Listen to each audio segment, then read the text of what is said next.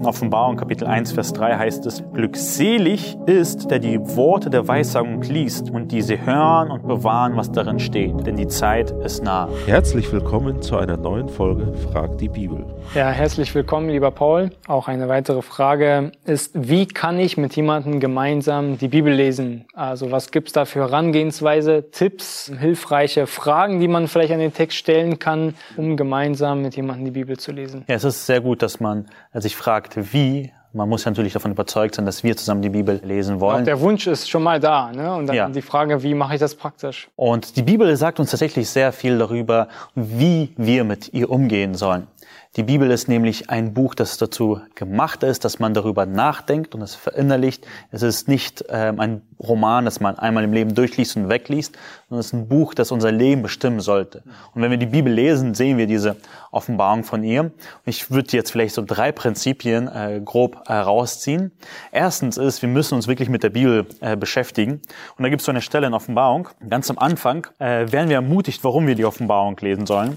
Und diese Prinzipien treffen äh, auf die ganze Schrift zu, aber ich finde sie so schön formuliert. In Offenbarung Kapitel 1, Vers 3 heißt es, Glückselig ist, der die Worte der Weissagung liest und diese hören und bewahren, was darin steht.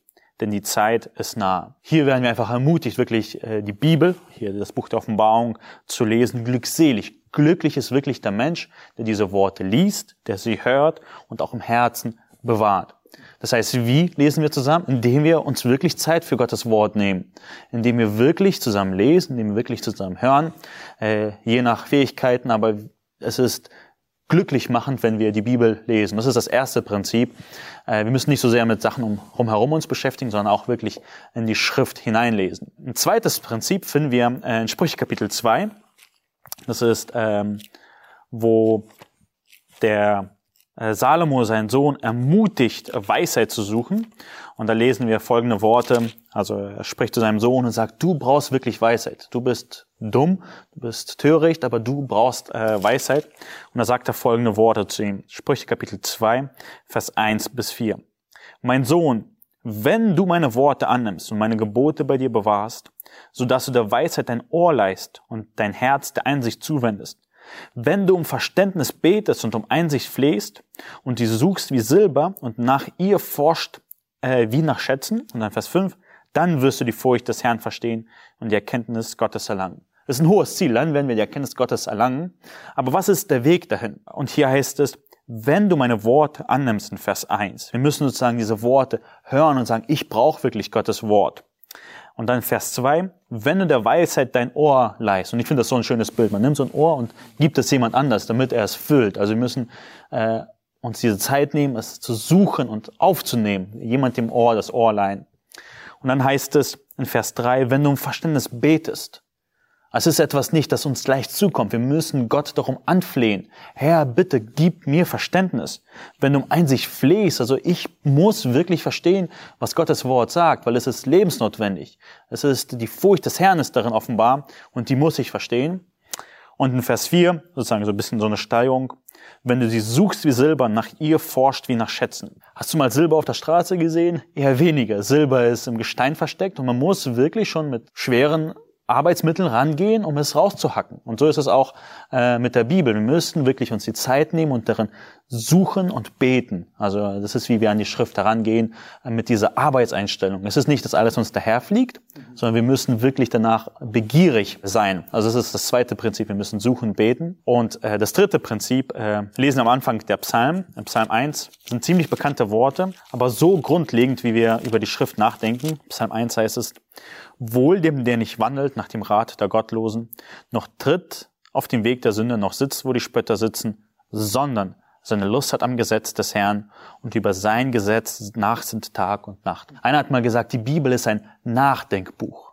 Es ist kein einmal eine Enzyklopädie, die man durchliest und viele Fakten hat, sondern es ist ein Nachdenkbuch. Wir beim jeden Mal lesen müssen wir darüber nachdenken und nachdenken, die Verbindungen der Schrift sehen und bei jedem Mal werden mehr Fragen für uns beantwortet. Also es kommen neue Fragen auf und Fragen werden beantwortet. Aber unsere Herangehensweise an die Bibel ist nicht nur, ich lese und lege es weg, sondern ich sinne darüber nach, ich denke darüber nach. Und es ist hilfreich, die Bibel so zu sehen äh, als ein Nachdenkbuch. Äh, wie macht man das praktisch? Also es gibt Wenn man jetzt diese Prinzipien nimmt, kann man das ganz unterschiedlich anwenden. Ähm, ich habe einen Rahmen gefunden, den ich hilfreich fand. Er heißt schwedisches Bibellesen. Äh, das heißt nicht, dass man Schwedisch lernen muss, sondern es kommt aus Schweden, äh, wo es in einem Hauskreis so angewendet wurde, war ein Studentenhauskreis.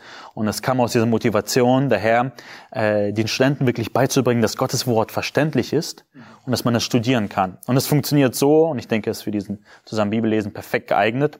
Man fängt damit an, dass man zusammen betet, Gott um einfach Einsicht fleht. Und das ist dieses Prinzip, was wir in Sprüche 2 gelesen haben. Dann liest man diese Bibelstelle zusammen also so 10, 15 Verse, nicht zu lange Abschnitte, sondern kurze, aber auch nicht zu kurz, weil es ein bisschen schwieriger wird. 10 bis 15 Verse lesen.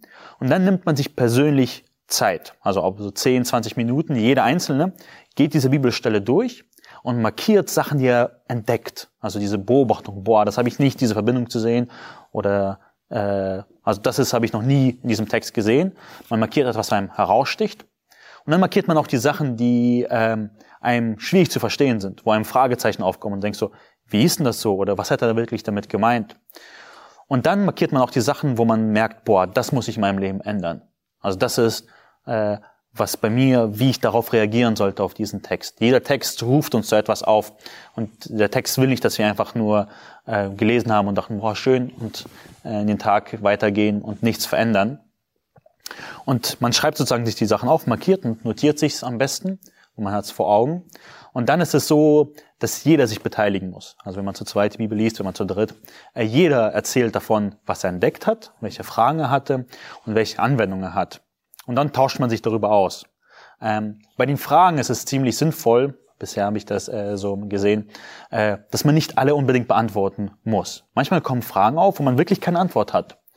Und da ist es wirklich das Prinzip, woran wir uns erinnern müssen, dass die Bibel ein Nachdenkbuch ist. Manchmal hat man eine Antwort erst nach dem zweiten, dritten Mal lesen der Schrift nach ein paar Jahren, wo man denkt, oh ja, jetzt verstehe ich, wie das und das passieren ist, dass man bei jedem Bibellesen Fragen aufkommen und sie irgendwann sich selbst beantworten aus der Schrift. Ähm, manchmal sind es einfache Fragen, die Verständnisfragen, die lohnt sich zu beantworten. Aber es ist wichtig, dass wir dieses vorleben, wie man mit der Bibel umgeht, nämlich die Bibel ist verständlich.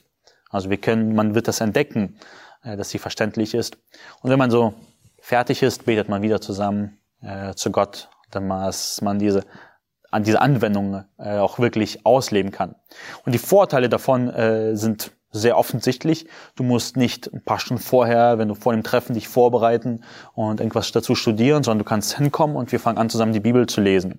Man braucht keine teuren Arbeitsbücher, die dann 12, 15 Euro kosten, damit jeder hat und dann äh, funktioniert es doch nicht. Und was auch der große Vorteil ist, man bleibt nahe bei der Bibel. Also man ist bei der unfehlbaren Quelle der Wahrheit dran und studiert sie. Und was lernt man dabei? Was lernt man, wenn man so diese Methode anwendet? Erstens, dass man immer beobachten muss. Dieses Sprüche 2, man muss suchen. Jeder ist dazu aufgefordert zu suchen. Das ist nicht, dass einmal einfach daherkommt, man muss sich Zeit nehmen zu suchen. Was man aber auch tatsächlich so schnell lernt, ist, dass die Bibel verständlich ist. Auch wenn manche Stellen kompliziert sind, bei diesem, wenn man zusammen liest und beobachtet, was man entdeckt hat und was man Anwendung hat, stellt man fest, boah, es ist so viel verständlich. Auch wenn manche Sachen nicht verständlich sind, sind so viele Sachen, die absolut klar sind. Und was man auch dabei lernt, ist, dass Anwendung immer nötig ist. Also wir dürfen nicht an die Bibel herangehen und sagen, boah, schön und gut, aber ich lebe mein Leben weiter so, sondern nein, es muss sich in meinem Leben etwas verändern. Und ich kann aus Erfahrung sagen, es ist so ermutigend, zusammen zu lesen. Einfach jemand anders zu hören, was er in der Schrift entdeckt das ist für mich ermutigend und ich glaube auch für die anderen, wo man voneinander hört, was man in der Bibel zusammen liest und man wird wirklich dadurch verändert. Herzlichen Dank auch für die Antwort. Auch euch wünschen wir Gottes Segen beim gemeinsamen Bibellesen. Frag die Bibel ist ein Dienst der Evangeliumschristengemeinde Berlin-Hellersdorf. Wenn auch du Fragen hast, die dir helfen können, unseren Herrn Jesus Christus kennenzulernen oder noch mehr zu lieben, dann stelle sie gerne per E-Mail an fragen.ecg.berlin oder über unsere Webseite auf www.ecg.berlin/fragen.